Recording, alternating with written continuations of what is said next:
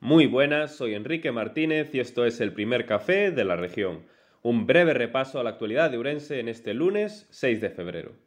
El periódico La Región abre sus páginas este lunes con un reportaje en profundidad, centrado en los sanitarios urensanos que sufren agresiones físicas y verbales casi a diario.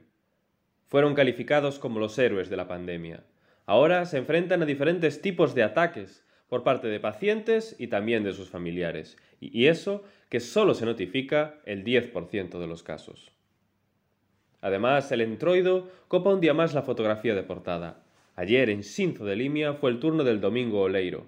El espectáculo congregó a cientos de personas para ver volar las casi 200 olas manejadas por manos expertas de hombres, mujeres y niños. Habían sido elaboradas en Niño Dagia. Además, el periódico trae la segunda entrega de la saga de reportajes Va de Barrios. En esta ocasión nos desplazamos hasta el barrio de Opeliquín, que lucha para no ser dividido del barrio de Ovinteún.